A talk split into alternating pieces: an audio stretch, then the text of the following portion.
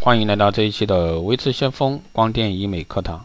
那今天呢，给大家来聊一下这个微整形的一些知识啊。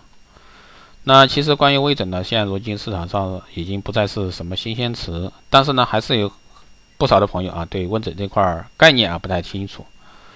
微整形呢，如今已成为流行，但在微整形之前呢，大家一定要做好功课，选择正规的医院啊，千万不要为了贪图便宜而毁了自己。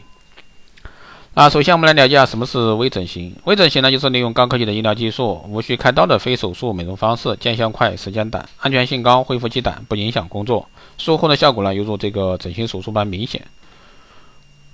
微整形的优势呢是安全，没有伤口，恢复期短，能快速呢修饰缺点，被利被称为啊，利用午休的时间就可以做美容。啊，微整形呢通常属于非永久性的疗法，也就是说效果不满意，过段时间仍可以恢复原样。相对于传统的手术失败就会造成永久性定性的风险，整形手术呢可以为美丽提供更安全的一个保障。微整形手术留下明显痕迹，一直是一一直是这个人们啊对于整形讳莫如深的原因。很多人呢都碍于整形后啊留下了明显痕迹而不敢去尝试整形手术。微整形手术呢，就是解决这一难题，一般不会留下明显的痕迹，就可以完成修整啊整个面部的效果。微整形呢，今年呢被这个美容院炒得很热，各类五花八门，到底哪几项才是真正的啊微整形项目呢？在这里呢，给大家去聊一下啊。第一个呢是肉毒、除皱和瘦脸。注射 A 型肉毒术后呢，不影响工作和生活，为零恢复期。第二呢是填充注射，主要是胶原、玻尿酸等可以填充，可以维持一年左右，是可逆而安全的，一般用于填充皱而封存。第三呢是自体脂肪移植啊，适用于面颊部、颞区、上脸凹陷的人群，该方法呢无需开刀，肿胀期呢短，不会产生排斥反应。第四呢是面部吸脂，面部肥胖下垂或者说让人显得臃肿、衰老，通过小针眼吸除这个多余的脂肪，创伤小而且效果明显。特别适合治疗双下巴。第五呢是激光治疗，先进的激光设备呢可以刺激胶原再生重塑，达到紧致皮肤啊、除皱美白的效果。还有呢就是注射这个玻尿酸啊，还有呢是这个美白针，这些都是微整类的一些项目。那微整形呢要注意这个问题，就是选择正规合法的产品，选择有资历、经验的医生，选择合法正规的医院。那用于微整形的注射材料有哪些呢？其实目前上市面上太多了啊，这里我就不去累述了。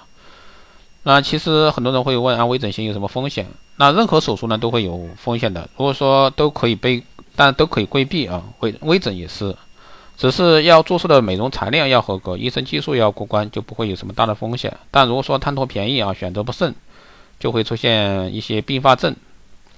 如果说医生对注射剂量以及注射部位拿捏不准，也会引起一个严重后果。因此呢，选择医生技术材料是重中之重，这一点一定要注意。那一般来说，适合年龄呢，可能就是十八到五十岁，这些都是可以去做一个微整的。这是因为人在十八岁以后呢，皮肤细胞生长代谢基本稳定；五十岁以上的人是呢，皮肤较为松弛，弹性较差。因此呢，十八岁以后趁较年轻啊，为皱纹呢减少。较少时呢，进行注射美容整形效果呢会最理想。啊，整形前需要注意的一些事项呢，就是杜绝发生感染啊。然后呢，手术部位不能带有任何细菌的病灶。